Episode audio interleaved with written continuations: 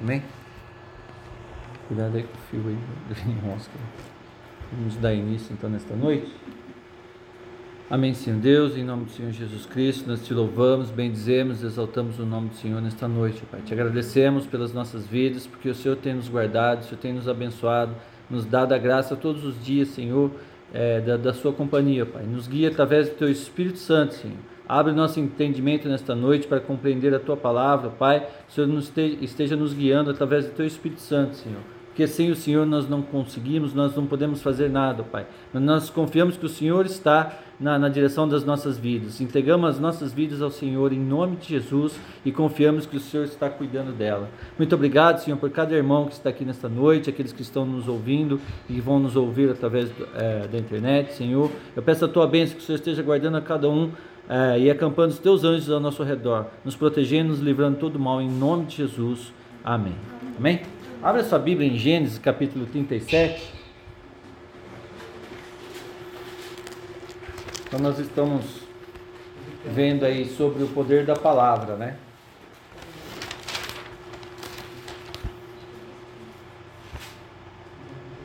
Nós vimos aí já que Jesus é a palavra, né? Todo mundo foi criado através da palavra, pelo poder da palavra. Haja luz, né? E tudo o que foi feito, foi feito pelo poder de Deus através da palavra. E a Bíblia, nós vimos já em estudos passados aí que o verbo se fez carne, né? a palavra se tornou carne e habitou no meio de nós. Ou seja, Jesus é a palavra e ele, e ele habitou no nosso meio. Né? E ele veio, nos ensinou, nos mostrou o caminho. Ele disse: Eu sou o caminho, a verdade e a vida. Ninguém vem ao Pai se não for por mim. E nos deu autoridade para exercer a palavra. Através da palavra, nós temos autoridade para determinar as coisas. Né? Aí nós vimos também, eu só estou repetindo para a gente não perder o fio da meada, né? Que profetizar, nem todo mundo que profetiza é profeta. Ah, o homem é profeta, ele vai profetizar. Não, todos nós podemos profetizar. Profetizar é declarar a palavra. Ou seja, eu posso profetizar na sua vida a bênção de Deus. Eu profetizo sobre você paz, saúde, felicidade. Então eu estou profetizando sobre a sua vida. Isso não significa que eu sou um profeta, mas eu tenho esse poder da palavra de te abençoar. E nós vimos também que a morte e a vida estão no poder da língua, da nossa boca. Se eu ficar falando coisas ruins, né, eu estou profetizando coisas ruins. Mas se eu falar coisas boas, estou profetizando coisas boas. E nós vimos também sobre o que? Determinar, profetizar sobre a nossa vida coisas boas. Porque as coisas ruins as pessoas já fazem, né? Todo mundo já disse que você é um derrotado, que você não consegue, que você não, não vai dar em nada. É, as pessoas lançam maldição sobre a vida da gente. E se você também fizer isso, quem vai ser por você? E nós vimos também que Deus ele não vai fazer, ele já fez. Então ele não vai fazer nada por mim. Ah, por que, que Deus não faz nada por mim? Ele fala, eu não vou fazer porque eu já fiz. Então eu tenho que determinar aquilo que Deus já fez né, na minha vida através da palavra. E ele disse, ele deu um, um segredo aqui para nós. Se dois dentre nós concordarmos sobre algo na terra, ou ligarmos algo na terra, será ligado no céu. Por que, por que ele comparou dois? Porque é difícil duas pessoas concordarem entre si. Né? Já é difícil o marido e a esposa concordar. Um quer um carro preto, outro quer branco. Um quer a parede azul, outro quer amarelo. Então já é difícil concordar. Então ele falou: se só dois entre vós ligarem algo na terra, será ligado no céu. Porque é muito difícil dois. Agora imagina né, a igreja lá, a primitiva, que eles eram unidos num só espírito. Eles tinham só um pensamento e só uma vontade de servir a Deus. Por isso que as coisas aconteciam. Então o segredo é nós andarmos unidos num só pensamento, num só espírito, ligados em Cristo. Se a gente conseguir fazer isso, tudo será feito. Mas você viu a discórdia que é? O diabo ele tem o seguinte lema, que é dividir e conquistar, né? Você pode olhar nos livros de história, Napoleão, os grandes líderes que conquistaram o mundo, eles tinham essa ideia de dividir para conquistar. Então, antes deles conquistar um reino, o que, que eles faziam? Eles enviavam espiões, pessoas que se infiltravam naquele reino e começavam a lançar intriga, sabe, antiga, é, ele, as pessoas começavam a discutir lá dentro do reino entre eles mesmos. Eles se matavam lá dentro e depois ele, em vez de ele vir para guerrear, ele vinha para dar solução. Ó, viemos aqui, estamos sabendo que vocês estão com dificuldades, vamos ajudar vocês. É nada, eles que lançaram a semente da discórdia para dividir aquele reino e depois eles vinham com a solução. Interessante, né? Hoje a gente vê que o sistema é o mesmo, dividir para conquistar. Até o presidente da Rússia falou isso essa semana, né? Falou, os americanos estão usando a tática de dividir para conquistar, né? Falar, essa tática é velha, o Putin, né? Falou, porque essa tática é usada até hoje, dividir para conquistar. O Brasil hoje está dividido, não está? Esquerda e direita. Alguém está querendo conquistar alguma coisa, porque quando você vê uma nação dividida, alguém está infiltrando sua semente para conquistar. E nós sabemos o que eles querem. Né? Eles querem a Amazônia, então eles dividem o país entre um grupo aqui, outro ali, outro lá. Enquanto a gente fica brigando entre si, eles vão lá e dominam o que eles querem, né? Eles pegam o que eles querem. É, a China está fazendo isso. A China dividiu o mundo nesse negócio de vacinado e não vacinado, de é, negacionista e não negacionista, de doença, não sei o que. Dividiu o mundo porque eles querem conquistar. O próximo império que está querendo conquistar o mundo, todo mundo sabe que é o Império Chinês. Né?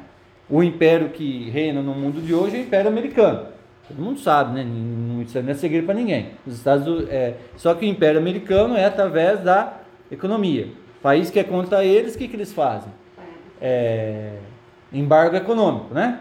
É, daí quebra a economia do país e o país fica lá na miséria até eles falam, ah, tá bom, vamos voltar. Daí vai e volta, né? A China quer dominar o mundo agora para impor o comunismo. Só que o comunismo chinês é assim, é só o partido chinês e o povo é escravo e todo o dinheiro, toda a renda é para o país. É assim lá, né? O comunismo deles é de uma maneira bem radical. É, as pessoas são escravas mesmo no sistema. E quem não se adapta é preso lá para conversão, fala, né? Fica preso lá por um bom tempo para se converter ao, ao, partido deles. É isso que eles querem, né? É o novo regime que está para surgir aí. E para isso eles têm que dividir e conquistar. Por que, que eu estou fazendo isso? Falando isso. É o, o que o inimigo inventou, o que o diabo inventou. Se a igreja fosse unida, todas as igrejas, todas as denominações tivessem um só espírito, um só pensamento em servir a Deus, ganhar almas para o reino dos céus, a igreja hoje a palavra, todo mundo era convertido, não tinha mais mal na terra, porque as pessoas iam orar para a solução, mas as pessoas oram para a pessoa sair daquela igreja para vir, ah, sai da sua igreja e vem para minha. É isso. Ah, vamos orar o irmão vir para cá, mas ele já está lá, fica aquela guerra espiritual, querendo arrancar o irmão da, da igreja do fulano para vir para o Beltrano.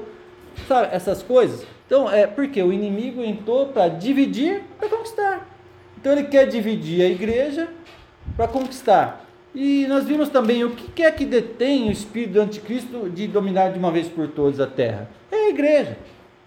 Então aquilo que o detém, que é o Espírito Santo, que usa a igreja, né? Então ele está dividindo a igreja para poder conquistar, porque a única coisa ainda tem irmãos que oram, pessoas orando, abençoando, lutando pela família. Quando ele conquistar tudo isso aí, o que, que ele está fazendo? Está separando as pessoas que, que não estão nem aí com aqueles que querem lutar. Aqueles que querem lutar estão desanimando, porque vai se cumprir o que está escrito. Quando ah, chegar a apostasia né, nos últimos dias, o amor de muitos esfriará e enganará até os eleitos. Ou seja, o amor está se esfriando. As pessoas que ainda resistiam estão desistindo. Falando, eu mesmo, às vezes, penso assim, vai melhor parar, não fazer mais nada, porque é tanta lambada nas costas. Então você vai desanimando.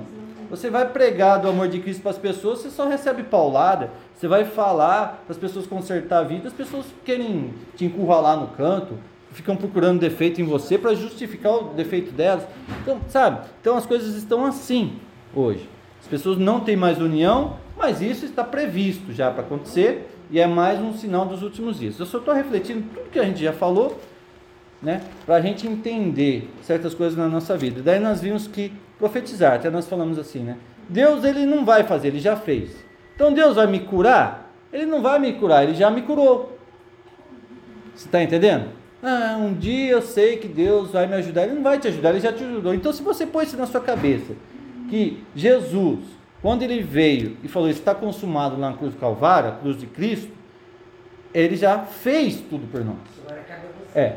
É como se tivesse restaurado o paraíso ali, o Adão e a Eva, antes do pecado, né? Só que a gente, é, não é que a gente está no paraíso.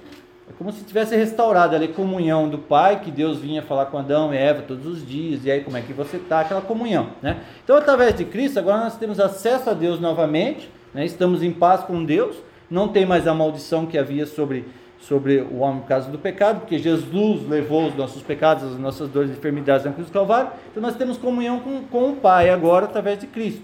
Então eu conheci a Deus através de Jesus.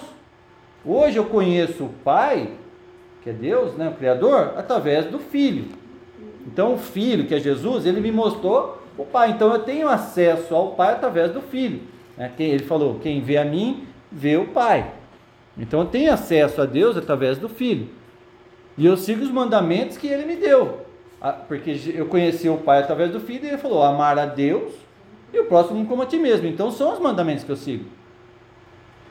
Se, eu amo o próximo, eu não mato, eu não roubo, eu não adultero, então, o amor ao próximo é o cumprimento da, da, da lei, das profecias, e o amor a Deus é o, é, o, é o, cumprimento de toda a lei e da profecia. Os dois mandamentos Jesus resumiu. Então, o que nós temos que fazer? Amar a Deus e amar o próximo. Né? E eu tenho um lema também: se eu não posso ajudar, eu não atrapalho. Eu não atrapalhando, eu já estou ajudando. Só de eu não atrapalhar a vida da pessoa, eu já estou ajudando ela. Porque tem gente que às vezes quer ajudar, mais atrapalha do que ajuda, né? Ah, eu vou te ajudar. Vai lá, só atrapalha a vida da pessoa e, então é melhor, se você não pode fazer algo pela pessoa, então é melhor que você não faça. Pelo menos você não atrapalha. Agora, se Deus te mandar fazer alguma coisa, você vai porque Deus mandou. Entendeu? Então, às vezes é hora de ficar quieto. Tem hora que da nossa vida que é hora de você ficar sentado, quieto, esperando. Tem hora que é hora de você ir. E tem hora que é hora de você voltar para trás ainda um pouco. Né? Então a gente tem que entender os momentos da nossa vida. Tem vez que você vai para conquistar, tem vez que você para, e tem vez que às vezes você tem que voltar, dar a volta e começar de novo. Então a gente tem que entender os processos da nossa vida. Vamos ver a história de José hoje, né? Que a gente estava falando, eu falei que eu vou falar de José essa semana e semana que vem sobre Ezequiel lá da, do Vale dos Ossos Secos, que nós estamos falando sobre profetizar, né? Profetizar o que? A palavra. Então, eu tenho esse poder na minha boca de determinar a minha vida. A minha vida vai ser uma vida abençoada, próspera, minha família vai ser abençoada, ou eu posso falar tudo o contrário. Minha vida é uma droga, não presta para nada, eu não sirvo para nada, meus filhos vão só sofrer. Então eu posso falar isso de acordo com aquilo que eu tenho no coração que vai sair da minha boca. Só que você tem que entender que aquilo que você falar vai acontecer. Se você falar que seus filhos não vão, vão é, não vão ser nada na vida, eles não vão ser nada na vida. Você está lançando uma maldição sobre eles. Né? A maioria dos pais e das mães amaldiçoam seus filhos sem saber, às vezes amaldiçoa na própria barriga. Ah, eu não queria ter esse filho, esse filho vai atrapalhar minha vida. Na, na própria, na barriga da mãe, o filho já está amaldiçoando o filho. Ah, essa coisa só veio para atrapalhar minha vida, que vai ser da minha vida agora. Então o filho já nasce amaldiçoado. Mas a mãe fala: Bendito seja meu filho, esse filho vai ser né, um grande homem. Já começa a abençoar na barriga da mãe. Né? E o pai abençoa. Hoje os, os casais né, têm filho aí sem, antes do casamento, já ai, arranca fora essa coisa, joga no lixo, não quero. Está amaldiçoando. Você está entendendo o agir do diabo? O, o que acontece no mundo espiritual? O mundo espiritual é ligado no mundo material. Se você vai no serviço, amaldiçoa seu serviço. Essa droga de serviço, eu não gosto disso aqui já cedo. Chega lá e já, que droga, essa porcaria, não sei o que. O seu dia vai ser horrível. Você está amaldiçoando seu serviço. Mas chega cedo e fala, eu abençoo meu serviço esse hoje vai dar tudo certo. Você já vai ter os problemas do serviço do dia a dia normal. Que às vezes é um serviço mais fácil, mais difícil, que nem o nosso, às vezes é. É, o nosso serviço lá é assim, às vezes é tão sossegado que dá até sono. Mas às vezes o serviço é tão estressante, tão ali, tão. Você tem que ficar atento, 20. Sabe? Não pode desligar um minuto senão sai uma caca. Né? Então é assim, cada dia de manhã. Então você chega e abençoa. Eu abençoo meu trabalho, abençoo. Você vai ver que as coisas começam a correr. Eu vou até dar um testemunho agora. Às vezes as coisas acontecem, você não, você não liga, né? Você sabe o portão vasculante, né? Ele tem um, um cabo de aço com um peso. O que, o que dá o balanço no portão basculante, que deixa ele levinho, é um peso que tem lá dentro. Aconteceu esses dias lá o portão está sem o motor, né? Então a gente tem que erguer na mão. Ergue na mão. Daí o que aconteceu? Foi sexta-feira passada. Eu fui fechar o portão, peguei, abri o portão, tirei a moto para fora, passei debaixo do portão. Entrei lá dentro, peguei o capacete, fui lá, liguei a moto, passei umas cinco vezes debaixo do portão, para lá e para cá, para lá e para cá. Entrei, peguei mochila, fui lá em cima, que eu sempre tenho um tique, né? Será que eu tranquei a porta? Entrei lá em cima de novo, fechei a porta, voltei, passei. Até eu brinquei que tinha umas velhas lá fora, tava tendo uma convenção de velha, né? Tinha uma lá de cadeira de roda, uma com oxigênio do lado, do lado da casa da vizinha, e eu fiquei lá dando risada as velhas ali, né? Assim, a velha boazinha lá, a velha do lado, né? Aí entrei. Daí na hora que eu pus a mão no portão para fechar, quebrou o cabo de aço. Na minha mão. Só que eu nunca peguei com as duas mãos. Eu sempre pego uma mão e abaixo. Desse dia eu peguei com as duas mãos e deu o apoio certinho. Na hora que eu peguei no portão, quebrou o cabo de aço que eu tive que descer assim, porque é muito pesado. Pesa quanto? Uns 300 quilos, Nossa, Mas o interessante é que eu passei debaixo do portão com a moto, não quebrou. Devia estar só um fiozinho segurando. Entrei, saí, não quebrou, mas na hora que eu pus as duas mãos, quebrou. Vocês acham isso normal? Ah, não é não. E eu acho que tinha um anjo ali, segurando, falando, passa logo sua anta. Aí você fala, depois que passou tudo, você para e pensa, gente, esse portão poderia ter caído em cima da minha moto, batido nas minhas costas, batido na minha cabeça, poderia ter, ter acontecido tanta coisa ali, mas não aconteceu. Daí você vê o cuidado de Deus. Fala, Deus esperou eu pôr. E, gente, é impressionante. A hora que eu pus as duas mãos, quebrou. Para segurar. Deus esperou eu segurar com apoio, sabe? Com as pernas abertas, assim como se eu já estivesse segurando. E quebrou que eu não aguentei. Ainda no, na segunda-feira eu falei, Douglas, ergue esse portão aí. O Douglas é forte, ela sabe, né? Rapaz, morando de 1,80m, forte. Tu ergue o portão. Ele não conseguia erguer o portão, tão pesado que é. Erguer assim. E não conseguia. Aí você fala assim: a gente não tem noção quantas vezes Deus livra a gente no dia. No dia. Livramento. E evitou de cair em outra é. pessoa é, também. Né? É, poderia machucar qualquer pessoa. Aí você fala assim: Deus dá cada livramento. Aí você vê o cuidado de Deus. Mas por quê? Chega e abençoa. Eu abençoo minha vida, abençoo meu trabalho.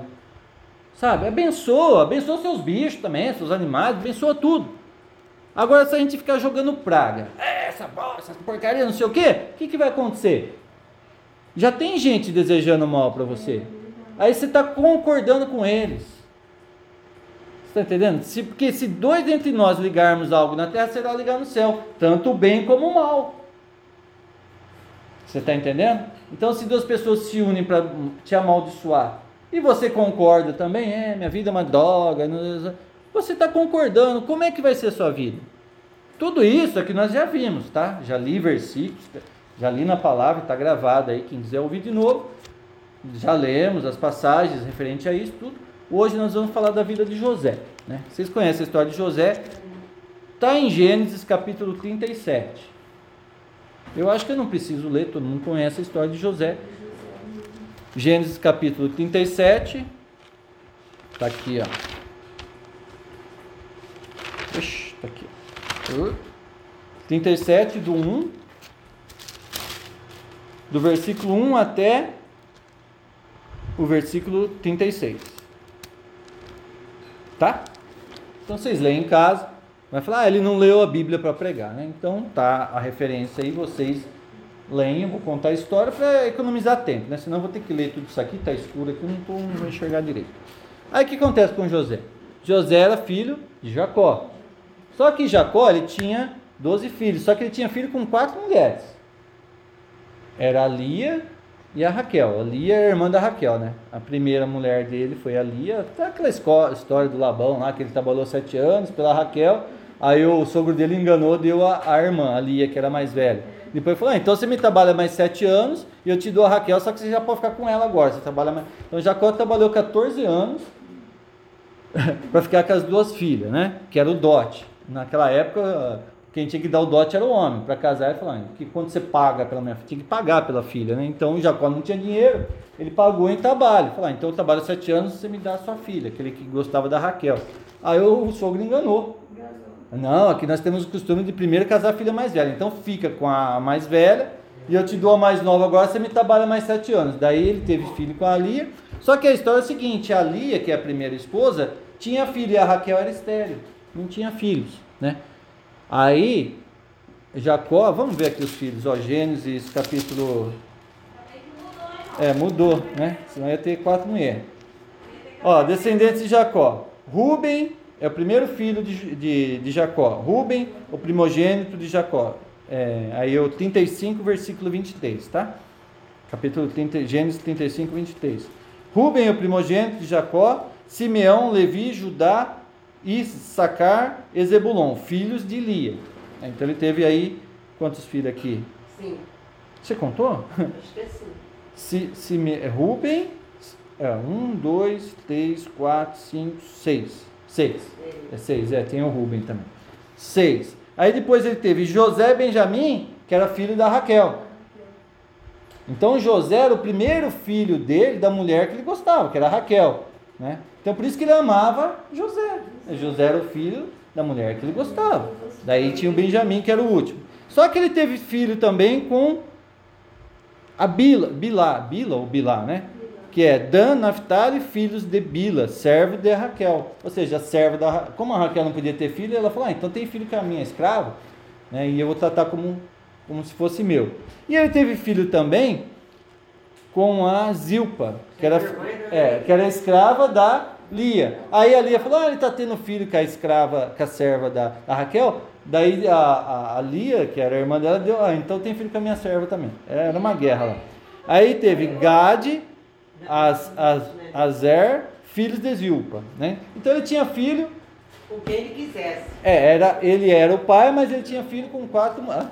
Ele é o filho da aldeia inteira. Né? É, ele teve 12 filhos, né? Até que foi pouco pela quantidade de mulher. É, tinha que ter dinheiro, né? Pra cuidar desse monte de mulher aí. Imagina se fosse no dia de hoje, hein? Quatro mulheres. Quatro mulheres de TPM na orelha, gritando, querendo vestido. É, hoje é, é o contrário, o sogro tem que pagar. Le, pelo amor de Deus, leva, né? É? Lá na. Lá no mundo árabe, lá, não sei que país, lá é lá para o lado das Arábias lá. A Jade aí, ó, na novela da Jade que tá passando, tá? É. Eles podem casar, né? Então, lá o homem pode ter quantas mulheres quiser, desde que ele tenha condições de sustentar todas de igual modo. É, se é, eu estava até vendo uma, acho que passou, é.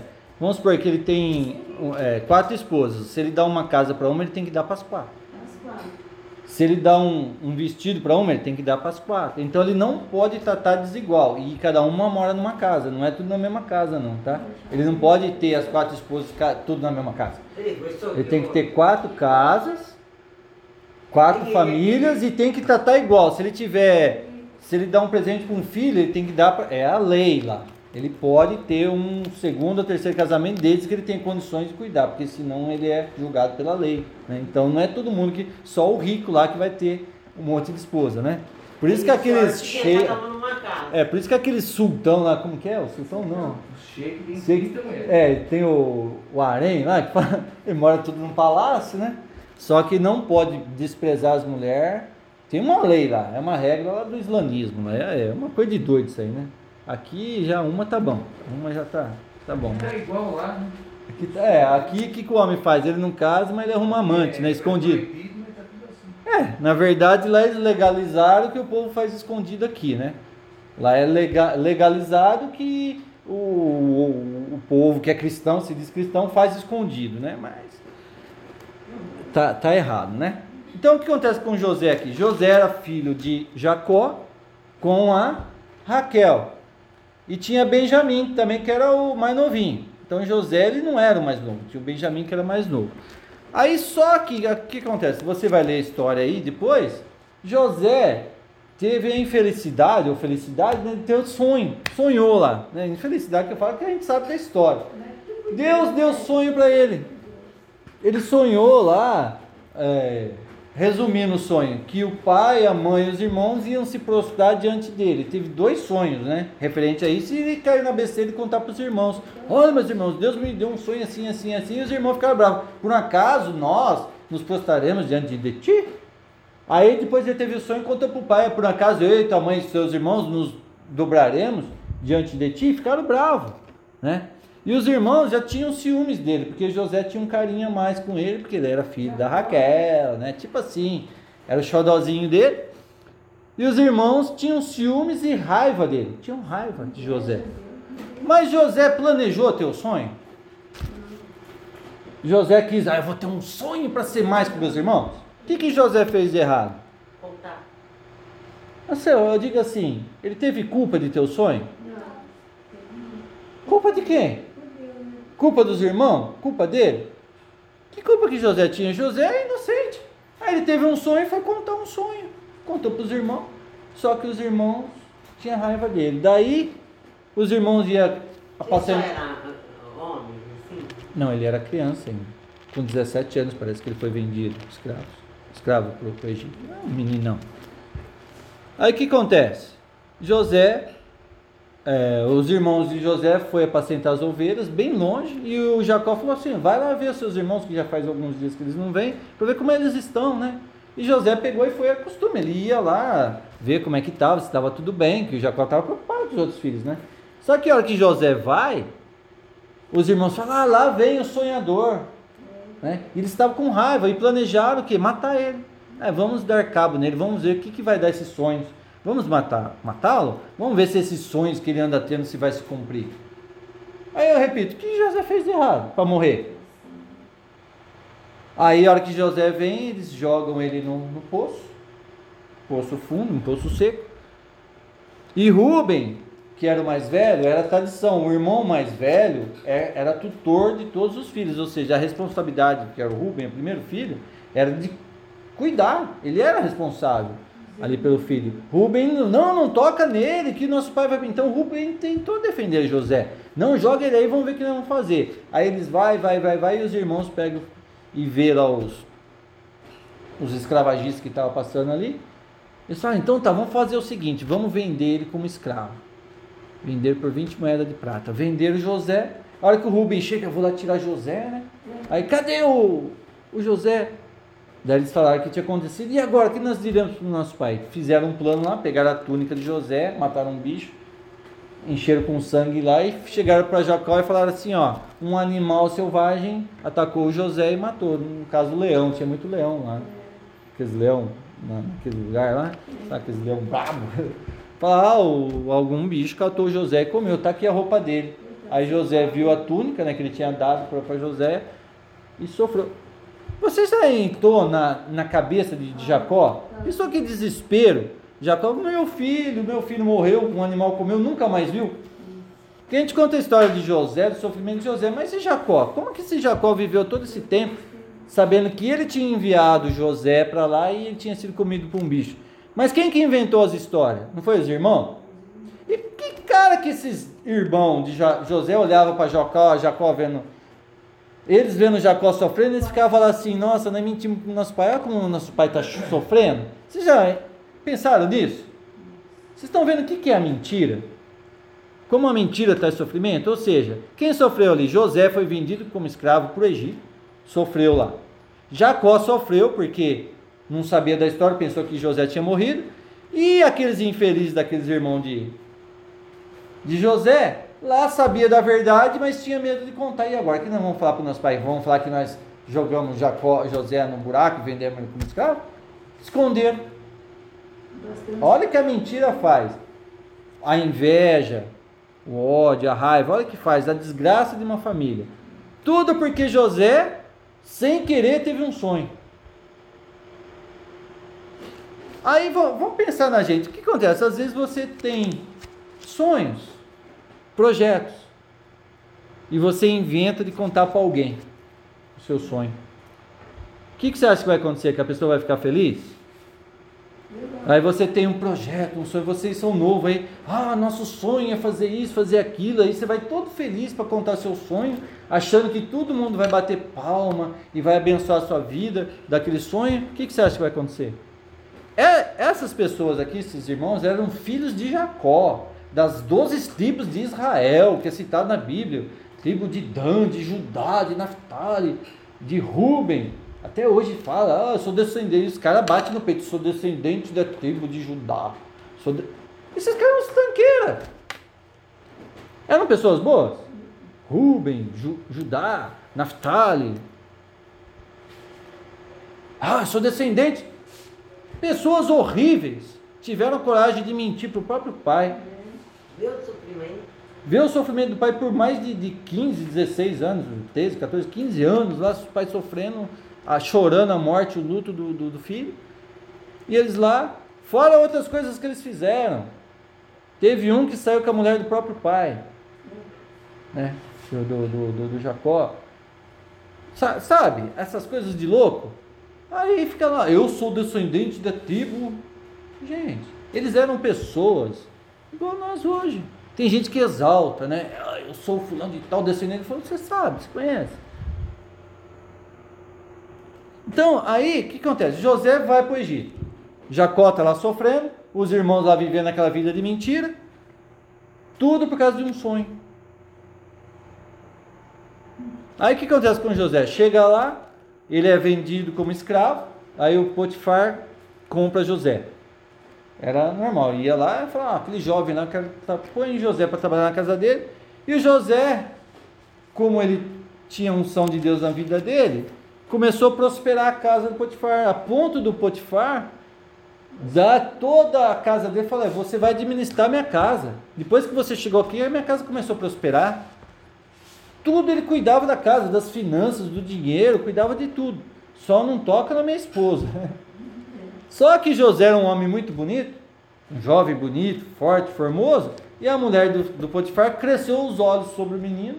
A hora que Potifar foi, foi viajar, a mulher deu em cima do José.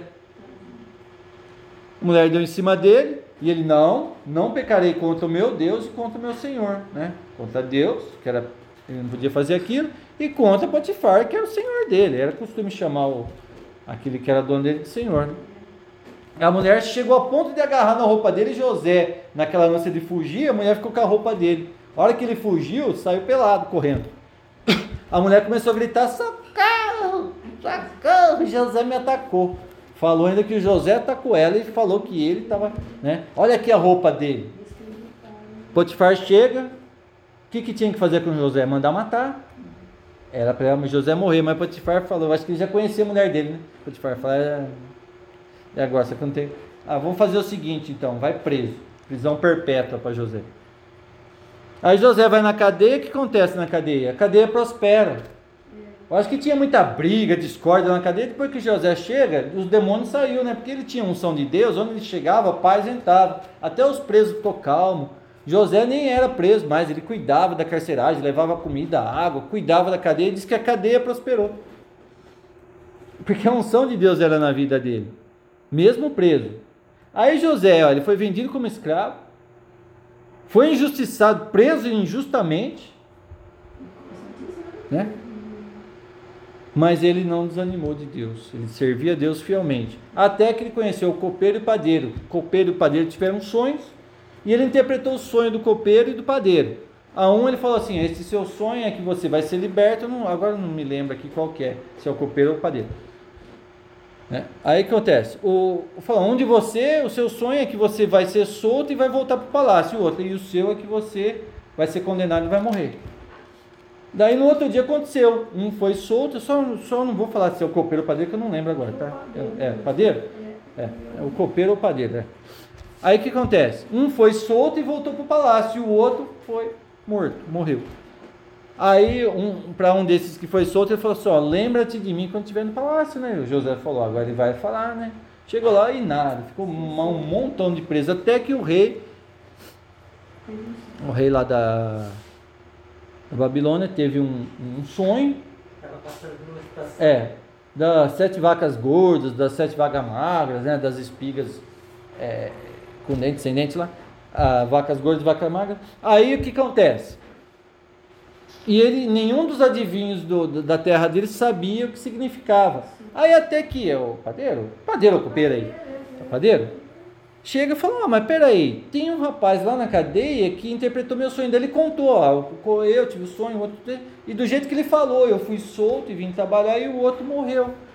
Né? Falei, ah, então traz esse rapaz. Daí fizeram a barba de José, cortaram o cabelo, puseram, lavaram ele, deram um banho para apresentar no rei. Chegou lá e o rei contou o sonho e ele interpretou o sonho. Ah, esse sonho das vacas magras, vacas gordas, 17 anos de prosperidade, né, de colheita, de fartura. E as vacas magras são sete anos de seca, né? Então ele falou, a vaca gorda significa que vai ter sete anos que vai, nossa, a colheita vai dar muito. E depois vai vir sete anos de seca que vai acabar com tudo. Vai ter uma fome muito grande. E eu, eu, eu oriento você a que arrume um administrador nesses sete anos de, de fartura, guardar em celeiros para quando vir a seca, você vai, não vai faltar comida para você e para o seu povo e o Egito vai prosperar. Né? Daí o faraó lá, ele coça a cabeça, faraó não, o rei, ele coça a cabeça e fala assim, mas eu já tenho esse homem, é você, você que teve a revelação, você vai administrar. Daí ele deu um anel na mão de José, e José virou governador do Egito, daí José começou a governar o Egito. Né? De escravo, de preso, a governador do Egito, falou, abaixo de mim, você só vai ser abaixo de mim no meu reino, ou seja, era o, o rei, e depois José, não tinha outro, o que José falava era lei, só o rei podia e é, o mesmo que é. a mulher que a mulher. Não, claro, Potifar. Era uma pessoa comum que tinha comprado ele como escravo. O rei era outro, era o Xerxes, Artaxerxes. Era o nome do título, né? Que nem de Roma era César, o nome do rei. César era um título, tá? Não era o César que está aqui não, tá? César. Então o da Babilônia era Xerxes, né? Artaxerxes, uma coisa assim. Tô falando por cima, vocês podem pesquisar essas coisas, tá? Deixa eu tomar uma água aqui.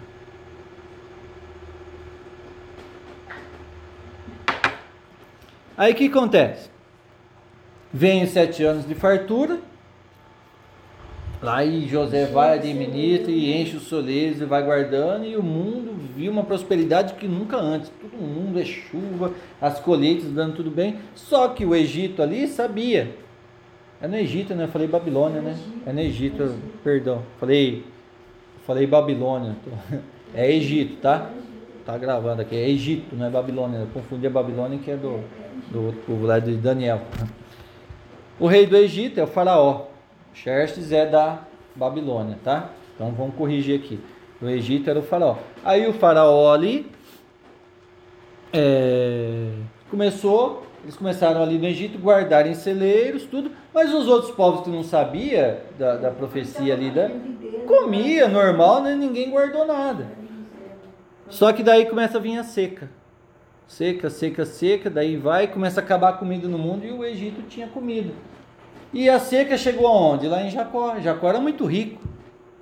Só que na seca, vocês sabem, não tem mais capim para as ovelhas, né? O pasto, acaba a água, as ovelhas, e eles começaram a viajar longe com as ovelhas para procurar água e comida.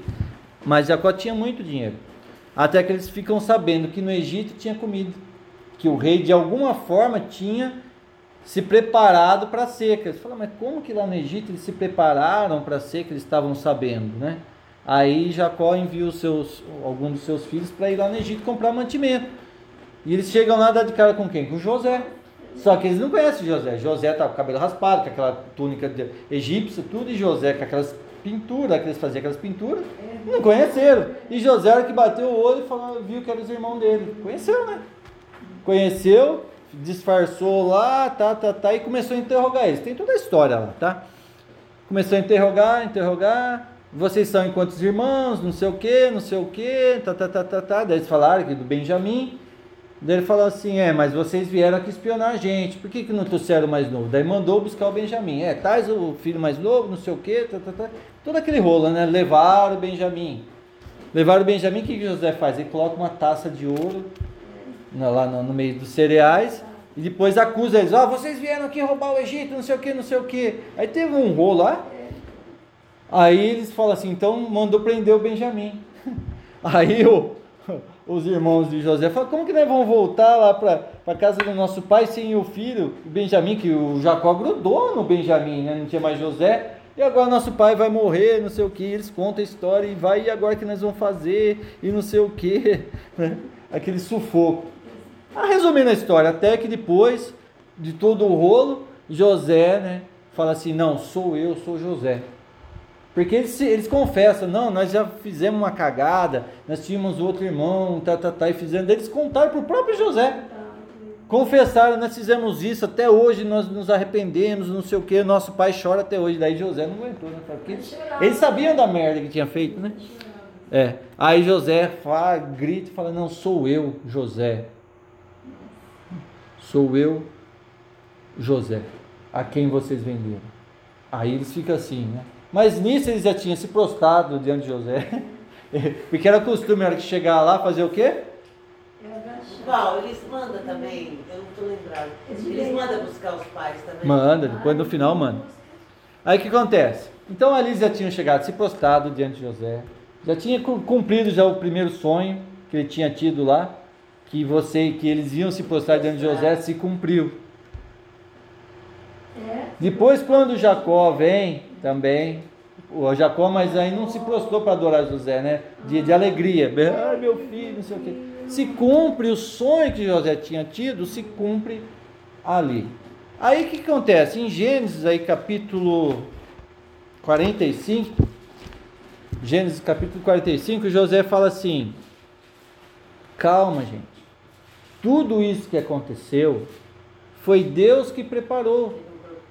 Foi propósito de Deus. Deus me enviou adiante de vocês, porque ele já sabia que ia ter sete anos de, de fartura e sete anos de seca. E Deus, já sabendo da necessidade que a gente ia passar, me enviou antes para o Egito, para que eu fosse governador do Egito e trouxesse vocês para cá. Agora vocês vão e traz, conte tudo ao nosso pai e traga ele para cá. Daí vai, eles vão e traz José, o Jacó, com toda a família, ainda o faraó mandou todas as carruagens. Se fosse hoje era limousine, né? mandava as limousine, avião, buscar. Vai, tá aí toda a sua família, tá tudo que você estiver lá e preparou uma terra. Falou, vocês vão habitar nessa terra aqui. Deu uma parte da terra do Egito para eles morarem.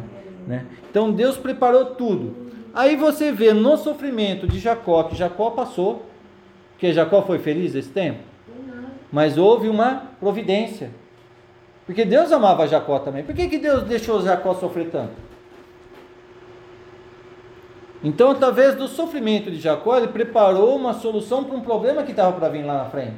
Só que só depois que aconteceu que foram enxergar. No sofrimento de José, Deus preparou a providência e naquilo que os irmãos fizeram, tudo era uma providência de Deus para algo ruim que ia acontecer. O que, que nós vimos semana passada? Para nós nos alegrarmos na provação, não foi? Nós temos por alegria as provações, porque na provação e na tribulação produz perseverança, a perseverança, experiência, experiência, esperança, não é isso? Daí até falei assim: quem que se alegra na, na tribulação? Você acha que Jacó estava alegre?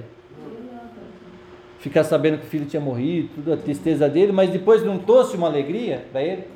Saber e ainda ver o livramento que Deus deu. Lá em Romanos fala, né? É, por termos motivo de alegria e qual foi o outro texto? Em Tiago, né? É em Tiago. Também fala para nós nos alegrarmos nas provações, em Tiago nós vemos. Quem que consegue na, na hora da dificuldade ter alegria? Mas se você conhecer Deus e falar assim, Deus ele está preparando algo para mim. Se você tiver uma promessa de Deus na sua vida, né? de alguma forma, ou Deus te mostrou em sonho, José não teve sonho? O sonho de José não foi uma promessa de Deus para a vida dele? Ou alguém profetizou sobre essa vida? Veio alguém e falou: Deus mandou dizer assim que vai acontecer isso isso com você. Se você tem uma profecia na sua vida, ou um sonho, ou algo que Deus te deu, você leu a Bíblia, que te queimou o coração, você fala: Isso é comigo. Deu de alguma forma, isso vai acontecer. Só que para isso acontecer, Deus ele vai preparar você.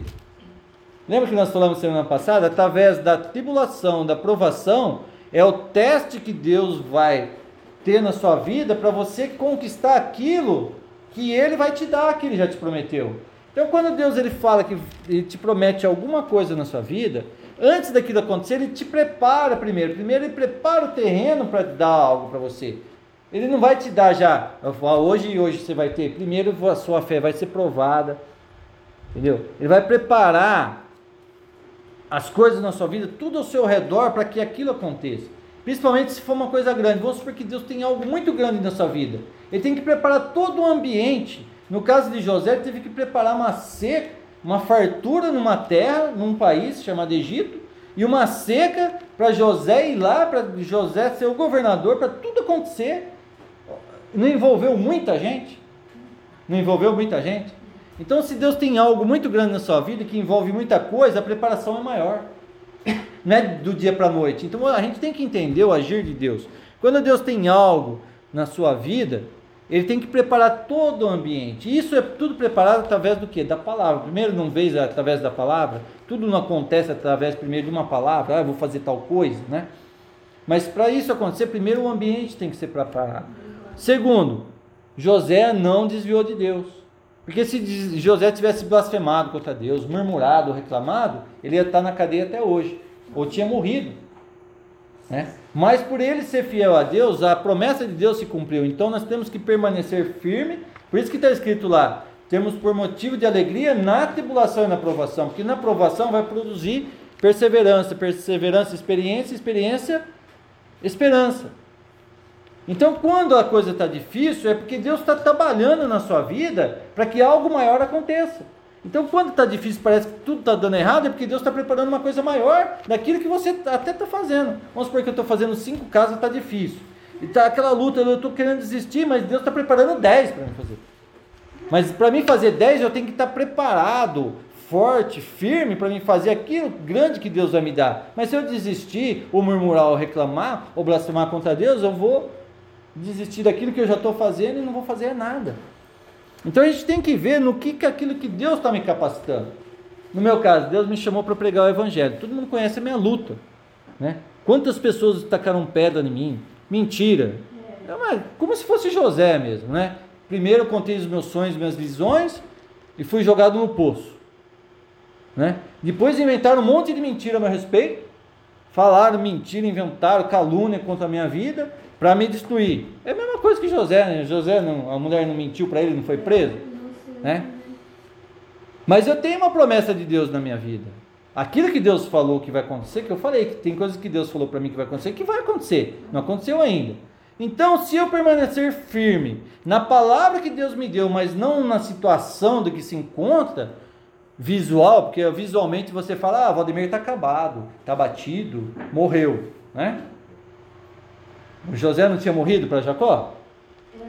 Mas ele estava morto? Né? Então, para muita gente, eu estou morto, morri, não sirvo de nada. Mas a hora que Deus me levantar, conforme Ele disse, que eu creio, aqueles que me perseguiram, no caso os filhos de José, os irmãos de José, não foram eles que causaram? Que, que eles tiveram que ir até José para receber ajuda que vinha de Deus. Você está entendendo como que Deus trabalha?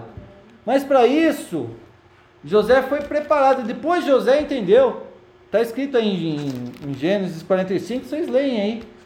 José entendeu o que tinha acontecido. Depois José ia se vingar. Ah, agora vocês estão na minha mão, vou mandar. Ele falou: Eu entendo, hoje eu entendo que tudo que aconteceu não é culpa de vocês.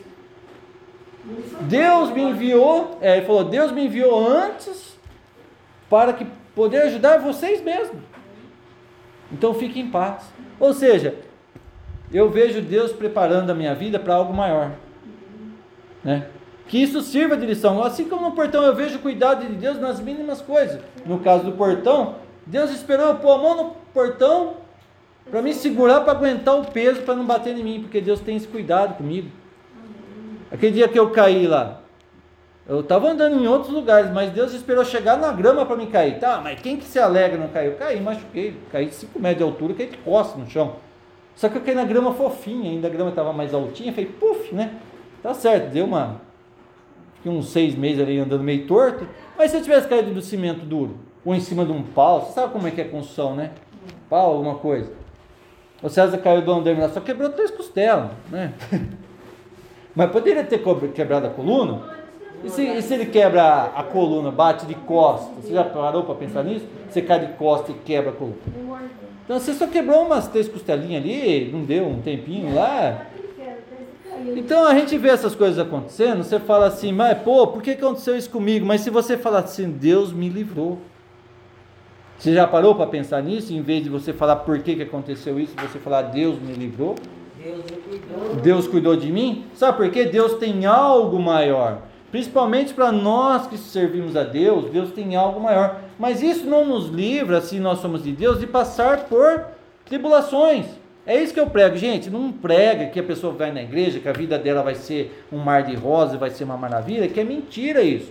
A pessoa vai passar por provações, a pessoa vai passar por tribulações, porque Deus tem que preparar aquela pessoa para dar aquilo que ela quer, ou aquilo que ela vai receber. Deus ele não dá nada para ninguém sem antes preparar. Aí o que, que isso tem a ver com o que nós estamos falando? Você não falou que é para a gente profetizar? Se a gente ligar, dois dentre nós ligarmos algo na terra, será ligado no céu? Então, quando nós oramos e pedimos algo para Deus e ligamos na terra em oração, Deus ele começa a trabalhar na nossa vida. Só que segundo aquilo que é que nós vamos receber, ele tem que trabalhar primeiro na nossa vida para a gente receber. Vocês entenderam?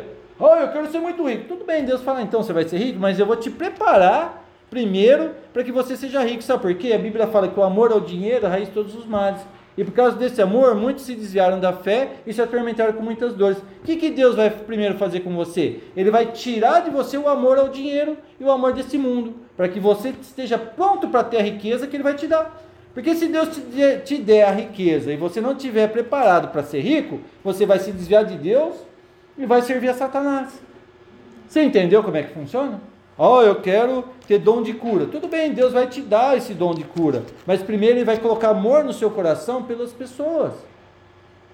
Humildade de reconhecer que é Deus que faz. Muitas pessoas aí falam, eu curo, eu oro, e as pessoas, a pessoa começa a se exaltar, se exaltar, se exaltar e desvia de Deus. E a vontade de Deus é que ninguém se desvie, que ninguém se perca. Então Deus ele tem que preparar a gente segundo aquilo que ele vai nos capacitar. Vocês estão entendendo? Então se você pede para Deus grandes coisas, vai vir grandes tribulações e grandes provações na sua vida. Você está pronto para isso? Ah, é isso que as pessoas não entendem. Por que eu peço para Deus me dar paz? Mas antes de você ter paz, você vai ter que conhecer a guerra para saber o que é paz. Ah, me dá paz. Para você conhecer a paz, você vai conhecer a guerra. Aí você vai, aí você vai dar valor na paz. Você entendeu? Para você dar valor numa coisa, primeiro você tem que conhecer o inverso daquilo. Para você dar valor na riqueza, você tem que conhecer a pobreza primeiro, para você saber o que é riqueza. Porque riqueza nem sempre é ter muito, é ter o suficiente. Se você tem casa para morar, comida e roupa, você é rico. Tem gente que acha que ser rico é ter milhões e milhões e viajar. Não é isso. Riqueza é prosperidade, é, é ausência de necessidade. Já ouviram isso? Prosperidade é a ausência da necessidade. Então, quando eu não necessito de nada, eu sou próspero. Se eu não tinha essa caneta, eu não tenho nada na mão, agora tenho essa caneta, eu prosperei. Eu já tenho uma caneta. Ou não? Eu não tinha. Isso é prosperidade. Quando eu começo a ter é que a gente acha que, ó, oh, aquele homem é de Deus, olha o que ele tem. Aquilo lá não é, não tem nada. Então as pessoas ligaram uma coisa com a outra, que próspero é quem tem muito. Quem não tem é porque não é próspero. É isso. Eu sou próspero, graças a, graças a Deus. É. Eu sou próspero. Eu não tenho tudo o que eu quero, mas eu tenho tudo o que eu preciso. Vocês entenderam como é que funciona? Você pode não ter tudo que você quer, mas você tem tudo que precisa. Eu tenho certeza que você já ou comeu, vai comer agora, você tem sua caminha para dormir, sua televisãozinha para assistir, você tem seu trabalho, está tudo em ordem na sua vida, você tem as lutas como todo mundo tem, mas eu tenho certeza que Deus está cuidando de você. Então a gente tem que profetizar coisas boas, mas saber que também, dependendo do que nós estamos profetizando, vai vir lutas. E a gente tem que estufar o peito e enfrentar essas lutas. Agora abra sua Bíblia em Ainda José morreu com 110 anos, né? 110? Eu sei, eu vi que Jacó morreu. Não, Isaac morreu com 180. Jacó e José não, não li. Né? Deuteronômio capítulo 8. Um pouquinho para frente aí.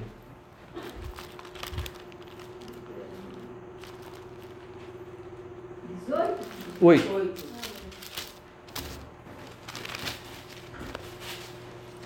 A pessoa ele deve ter 110 Bastante. É. Agora ele já deve ser idade. Ele é uns velhos, 115, 115. Esse Deuteronômio 8 aí faz parte da carta que Deus me deu. Eu já contei da carta que Deus me deu, né? Pra vocês? É. Eu falei, pega água lá, papai. Depois eu vou ler para vocês. Eu estava na igreja uma vez, orando, né? Sempre em oração, e eu vi um anjo. eu estava orando e eu vi um anjo. E esse anjo ele veio com um rolo na mão. É um rolo, sabe aqueles pergaminhos que é um rolo que se abre assim para ler? E ele falou: Toma. E eu peguei aquele rolo na mão assim e eu abri o rolo. E no que eu abri estava escrito numa língua que eu não entendia. Uma língua estranha, né? Tipo em grego, hebraico, aramaico, aquelas línguas, sabe, que é desenho assim, tipo aquelas línguas árabes lá mesmo, egípcio, essa aí. E eu abri assim, eu ficava olhando, eu falei, mas o que, que é isso? E eu fiquei, eu fiquei uns 10 anos com esse negócio, perguntando para Deus, Senhor, você me deu aquele negócio, mas até que um dia eu tive um sonho, à noite, e eu sonhei com cinco passagens bíblicas em sequência. E eu levantei e você sabe que às vezes você tem sonhos, você levanta e você esquece, mas aquilo lá ficava na minha cabeça, aqueles cinco passagens, é, passagens da Bíblia separadas entre o Novo e o Velho Testamento. E eu, caramba, daí eu ia ler um, não tinha sentido, falei, o que, que é isso? Eu li outro, não tinha sentido. Aí até que eu peguei, falei, eu peguei a sequência do, do, do, do primeiro, do segundo e fui escrevendo. Peguei, Lá, passagem número 1, um, tá, tá, tá, fui escrevendo o que estava escrito. No capítulo, no versículo, escrevendo, tá, tá, tá, tá, tá, os cinco que ele me deu. E dava um texto, na hora que terminava a vírgula de um lugar, você ia para o outro, seguia certinho. É como se estivesse falando, Deus usou a Bíblia, aqui, tá, traduzido em português para mim, para falar comigo. Aí eu falei assim, o que, que significa isso? Você não perguntou para mim o que significava aquele pergaminho que eu te dei? Era a tradução o sonho que Deus me deu desses capítulos e versículos é a tradução daquele pergaminho que eu tinha lido e não tinha entendido. Essa é a tradução daquilo que eu te dei, que você sempre perguntou o que significava. O que estava escrito aí é o que está escrito aqui. Aí eu li, eu falo que é carta de Deus para mim. Até hoje, né? Aí depois, sexta-feira que vem, eu leio que eu tenho que. Eu não sei onde que eu coloquei aqui. Tá, tá aqui as passagens que eu marquei para não esquecer, mas os textos certinho tem que fazer uma sequência. Olha, Salmo 121, versículo 8. 1 Coríntios 11, 2. Efésios 5, 6. Deuteronômio 8, do 12 ao 16, que nós vamos ler aqui agora. E Gálatas 6, 10. Essa é a sequência. Se você escrever no caderno certinho, é a tradução do pergaminho que Deus. Deus faz isso. Ele me deu um pergaminho, um anjo veio entregou para mim, não entendi nada. Depois de muito tempo pedindo, pedindo, pedindo o que significava aquilo, ele me deu um sonho que eu ainda tive que interpretar esse sonho para descobrir o que, que era. A partir do momento que eu fui, fui funcionando, fui, escrevi o que significava, li, falei, o que, que é isso? Aí ele falou para mim, isso é a tradução daquele pergaminho que eu te dei. Olha como Deus faz. Olha como Deus age. A Silmara está aqui, não está? A Silmara está aqui. Deus falou comigo, foi em 2019, final de 2020, né? Aquelas coisas que eu já contei para vocês aqui que para muita gente é loucura, né? E eu, e eu, de tantas pessoas falar que eu era louco, eu era louco, eu falei, Senhor, até a Silmara veio aqui, ela veio do sítio e falou, ó, oh, Valdemir, eu tenho certeza, a Silmara está aqui, ela está ouvindo. Ela, você lembra, Silmara, aquele dia que você veio aqui? Você falou, eu tenho certeza que Deus falou com você quando começou a pandemia aqui no, no Brasil, né? Eu tenho certeza que Deus te revelou alguma coisa. Daí eu falei, ah, realmente, Deus falou comigo assim, assim, assim. Ela falou, ah, eu sabia que Deus tinha falado. Ela não é, Silmara? Você veio aqui, você lembra? Aí até um dia eu fui lá. Oi? Tá Tô. Você não veio aqui perguntar? Você veio aqui, lembra que você veio aqui? Você falou, eu tenho certeza que Deus revelou algo para você. Não foi? Aí eu te contei. Foi, foi, foi 2017, Não, 2020. É. é. Aí que acontece? Aí, pera aí, continua aí que você vai confirmar aqui pro, pro povo ouvir. Aí que acontece? Daí lembra aquele dia que a gente foi no sítio e você falou lá que o, pa, que o padrinho falou para você? O que, que ele falou? Fala aí para nós. O que, que o padrinho falou? Aquele, ah, aquele, é verdade. Aí o Rogério também, a mãe. E ele falou assim: vai chegar um, uma época que vai vir um, uma doença tão feia lá da, do, da China que eu não queria que vocês estivessem vivos para ver, para passar por isso. E isso foi uns 40 anos atrás, não foi? Vocês eram pequenas ainda? Vocês eram tudo criança. Você está com 50 agora? Então. Ó, Demir, para! Ah, quantos anos você tem? Vai valer a mesma coisa. Traduzindo. Aí o que, que, eu, que, que eu fiz? Senhor, confirma de alguma forma que o que o Senhor falou comigo é verdade. Aí fui lá no sítio e a Silmara me conta essa história, que o meu avô, há 40 anos atrás, meu avô, só para vocês terem uma ideia, tinha televisão na época, mãe? Não tinha nada, só um radinho. Naquela época a televisão não, era, não existia. Tinha um rádio, era rádio, e ele morava num sítio, era a fazenda aqui, né? É tipo sítio. É. Na usina Santa Rita aqui, era sítio, então eles tinham acesso só ao meio do mato, o lugarzinho que eles viviam. Aí do nada ele chega na minha prima, que ela tinha uns 12, 13, 14 anos, não sei a idade mais ou menos, e no meu primo, e fala assim, ó, olha, eu não vou estar vivo essa época, mas eu acho que vocês vão estar. Era bom que vocês não tivessem vivo, porque aquele povo lá da China vão inventar uma doença que vai trazer muita desgraça no mundo. Mais ou menos isso foi o que ela, que ela disse aqui. Ou seja, Deus não confirmou há 40 anos atrás o que ele me mostrou agora? Porque eu eu estava assim, Senhor, me mostra se é verdade aquilo que você me falou. Aí ela vem e me conta uma história dessa, não é uma confirmação do que Deus me falou, que é verdade? Ou seja, Deus há 40 anos, da mesma forma da história de José, que Deus preparou tudo que lá na frente ele sabia que ia ter uma seca muito grande no mundo. Ele levou José, aconteceu tudo aquilo lá, para depois José ir trazer o pai dele salvar todo mundo ali. Da mesma forma, 40 anos atrás, ele já avisou minha prima que os chineses iam inventar uma. Foram eles que inventaram essa doença. Usou ele, É, usou meu avô, que nem crente era, para falar e ela não entendeu nada, ela viveu a vida inteira dela. Eles viveram a vida inteira deles com isso na cabeça, sem saber, para confirmar para mim hoje, 40 anos depois, que Deus sabia que eu ia orar e perguntar para Deus confirmar uma coisa que ele falou 40 anos atrás. Vocês estão entendendo Deus? Eu falei, Senhor, confirma de uma forma sobrenatural que o que o Senhor falou para mim aquela noite é verdade. Aí ela vem e me conta essa história, eu vou fazer o quê? Eu vou lavar minhas mãos, é mentira. Gente, é verdade o que Deus falou para mim. Deus confirmou, a Silmara está aqui para confirmar que há 40 anos atrás, aproximadamente, alguém falou para ela que os chineses iam inventar uma doença que ia trazer uma desgraça para o mundo. Vocês estão entendendo? E Deus, Ai, o Rogério. o Rogério está aí também. Agora você entende, Silmara, como é que Deus age? Que Deus é real? E você vai duvidar disso? Muita gente ainda vai falar, eu não acredito. Tudo bem que, que não acredite, só que tem eu, a Silmara, vocês viram. Antes da pandemia chegar, o Igor estava aqui, eu estava falando para a Gabriela e para a Eliette, ele ouviu. Eu falei, você ouviu o que eu falei? Ele falou, eu ouvi. Ele falou, ó, eu não ia falar para você. Porque eu não sei se você está preparado. Eu falei, não, estou de boa, ele falou. Né? Tá. Ouviu, tá. Tudo bem. Aí começou a acontecer as coisas, começou a acontecer. E vai acontecer. E Deus falou claramente para mim. Eu só não consigo interpretar, estava até conversando com a Gabriela agora. Só não consigo interpretar certinho que Deus falou. Se nós entramos na última semana, estamos para entrar, não foi, Gabriela? Porque eu estava dormindo, sabe quando você fica? É que nem a Gabriela falou, pai, talvez não seja para você saber, porque para não saber a data certa, né? Concordo. Estamos entrando na última semana, que é os sete anos do fim do mundo. Estamos para entrar, tá? E essa vacina, essa doença é a preparação da marca que está por vir, que é a marca do anticristo. Foi isso que Deus falou, tá?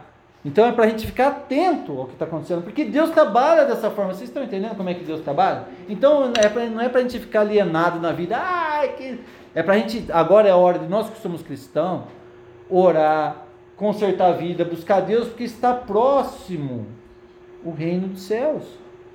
Vocês estão entendendo? Lembra da visão que eu tive na igreja? Todo mundo aqui viu. Eu vi Jesus entrar com a noiva dentro da igreja. Eu falei lá no culto, eu estava pregando com a Bíblia na mão. Eu falei, gente, eu tive uma visão aqui. Todo mundo aqui estava presente? Você estava também. Eu não falei? Eu tive uma visão aqui. Jesus entrou, aqui parou do meu lado e tinha uma fila de noiva atrás. E entraram lá para o fundo. O que isso significa? Que Jesus ele não está mais às portas, ele já entrou. Ele está separando a sua noiva da igreja. Por que, que ele está fazendo isso? Porque estamos chegando no último dia. Mas não é para a gente ficar com medo. É, pra, é hora da gente que é cristão falar, graças a Deus, nós vamos para um lugar melhor. Deus vai nos guardar. Não é para a gente ficar com medo, ah, e agora? É para você falar assim, eu estou guardado em Cristo. Não é para ficar com medo. Não tenha medo de pandemia, não. Não tenha medo de nada, não. Nós estamos nas mãos do Senhor. Assim como ele segurou o portão para o portão não cair na minha cabeça, ele vai, não vai cair meteoro na minha cabeça. Salmo 91. Mil cairão Nossa. Ao teu lado, dez mil à tua esquerda ou direita, né? Mas tu não será atingido. é. Ou seja, não vai nos atingir, porque nós confiamos em Deus. É assim que Deus age. Deus cuidou de José, de Jacó. Passaram por tribulações, não vai vir a tribulação sobre o mundo? Porque o Apocalipse, lá dos sete anos, não é tribulação e grande tribulação? Não vai vir? É a mesma tribulação. Agora aqui em Deuteronômio, olha o que está escrito aqui, ó. É Deuteronômio capítulo 8. Não, Gênesis, né? Não, Deuteronômio capítulo 8, é. 8, 11. Ó, guarda-te e não, peraí. Guarda-te, não te esqueças do Senhor teu Deus, não cumprindo os seus mandamentos, os seus juízos, os seus estatutos que te hoje te ordeno, para não suceder que depois de teres comido e estiveres farto, depois de haveres edificado boas casas, morado nelas, depois de se multiplicarem os teus gados, os teus rebanhos, e se aumentar a tua prata e o teu ouro, e ser abundante tudo quanto tens, e se eleve o seu coração e te esqueça do Senhor, teu Deus que te tirou da terra do Egito, da casa da servidão, que te conduziu por aquele grande e terrível deserto de serpentes abrasadoras, de escorpiões e de secura, em que não havia água e te fez sair a água da pederneira, e que no deserto te sustentou com maná, que teus pais não conheciam, para te humilhar, para te provar afinal te fazer o bem. Aqui está falando do povo do Egito, que eles estavam escravos, Deus libertou eles, entendeu?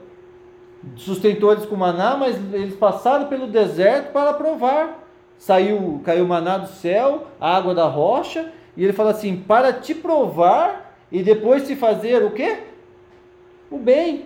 Então, para a gente chegar na terra prometida, primeiro a gente vai ser provado, passar né, por provações no deserto, vai, mas Deus vai nos sustentar com o maná do céu e vai sair água da rocha. Sobrenatural de Deus. Então Deus ele vai nesse caminho de tribulação, de provação que a gente passa, Deus vai agir com o sobrenatural na nossa vida para depois nos fazer o quê? O bem. E aqui ele fala: depois que vocês estiverem no bem, edificar casas, boas casas, é, é, juntar ouro, para não desvie o teu coração do Senhor. Lembra-te que fui eu que te dei essas coisas. Aqui continua, quer ver? Antes te lembrarás do Senhor teu Deus, porque é Ele que te dá a força para adquirir as riquezas, para confirmar a sua aliança que sob juramento prometeu aos teus pais, como hoje te vê. Se você tem alguma coisa, foi Deus que te deu força.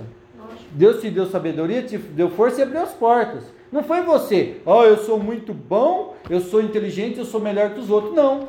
Foi Deus que te sustentou, te deu força, sabedoria e abriu as portas para você. Porque se ele não tivesse feito isso, você não tinha conquistado nada.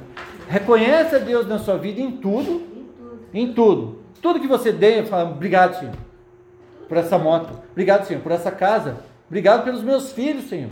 Obrigado por tudo que eu tenho. Agradece a Deus, sabendo que Ele que te deu força para ter essas coisas. Porque o arrogante, ele bate no peito e fala: Eu sou bom, sou eu que faço, sou eu que aconteço. Mas o humilde, ele fala: Foi o Senhor que me deu. Você está entendendo? Reconhece o Senhor na sua vida. Tudo que você tem é dele. Jó falou assim quando ele perdeu: O Senhor deu, o Senhor tirou. Ah, Jó, amaldiçoa esse Deus. Falou: Ó, Senhor deu, o Senhor tirou. Porque Jó era o homem mais rico do Oriente. Ele tinha tudo. Num dia só, o diabo tirou tudo dele. Sabe o que ele falou? Deus deu, Deus tirou. Nu eu nasci, nu eu vou morrer. Acabou. No final das contas dele, ele ficou com o dobro do que ele tinha. Depois que ele reconheceu a Deus, tudo, tudo aconteceu, ele, tudo ele ganhou em dobro. Tudo ele ganhou em dobro. Fala, ah, mas os filhos, ele tinha 10, ele teve mais 10 filhos. Não, ele tinha, tinha 10 na terra e 10 no céu. Porque os filhos dele não foram para o inferno. Os filhos dele morreram. Ou não morreram? 10 filhos, eram 7 homens e 3 mulheres. E diz que as três mulheres que nasceu de novo eram as mulheres mais belas que existiam em todo o mundo. De tão bonita que elas eram. Os homens deviam ser tudo feio, né? Porque não fala que os homens eram mais bonitos, né? Os homens geralmente é tudo meio mar acabado, né? Mas, mas tá bom. Ou seja, Deus. É bonito, é bonito, eles falavam de Daniel. É, o- os homens assim não chega à minha beleza. né? Assim, igual eu, mas, né? Tem alguém rindo aí? Não, não é pra rir não. É. Ou seja, é, tem homem bonito, né? Eu acho que tem. Mas geralmente os homens é muito bonito, né? Usa calça leg, meio Mas a Bíblia apertadinha. né? pisa, né? Até as mulheres, algumas, você lembra? Aquela que, que o marido até não contou que era esposa, falava que era irmã, você lembra? Ah, a mulher do Era- Abraão. É, É, usa- antigamente o povo era mais bonito, viu? Antigamente eh, as pessoas eram mais bonitas que hoje. Se você vê alguém bonito hoje, imagina. Mas vocês já imaginaram Adão e Eva como era? Acho que ela é muito bonita, né? Dá pra viver 180 É. anos e tá inteiro, tem que ser mais bonito mesmo, porque. Adão viveu mais de 800 anos. Ah, Antigamente as pessoas viviam, o Adão viveu 800 e poucos anos. Então imagina que jeito que é. Imagina viver 800 anos, eu tenho 40 agora, se o Mara tem 50, né, Silmar? Viver mais 750 anos, Silmar, trabalhando aí no sítio, hein? Pensou? Quantos prédios dá pra nós fazer, Célia? Pensou? 750 anos cuidando do sítio aí? Com o Ricardo, com o Você tá Rogério né? Ah, você tá me ajudando no culto hoje. Então, a minha mãe tá falando que você fala que bom, graças a Deus. Ah, a tia Vina vai, vai, vai, vai catar muito milho ainda. O Rogério vai catar muita cana aí ainda. Pras vacas. Parar, vocês ficam profetizando que vai catar muito milho, desse sol quente morre. Amém? Então vamos encerrar. A semana que vem eu vou continuar falando agora de Ezequiel, dos ossos secos, né, de profetizar. Porque a gente está falando do poder da palavra, né? Então vamos terminar na sexta-feira agora. Amém? Vamos orar então para encerrar e agradecer a Deus. Amém? Entenderam hoje? Vamos agradecer a Deus então, vamos orar. Vocês estão entendendo, né? O estudo, né?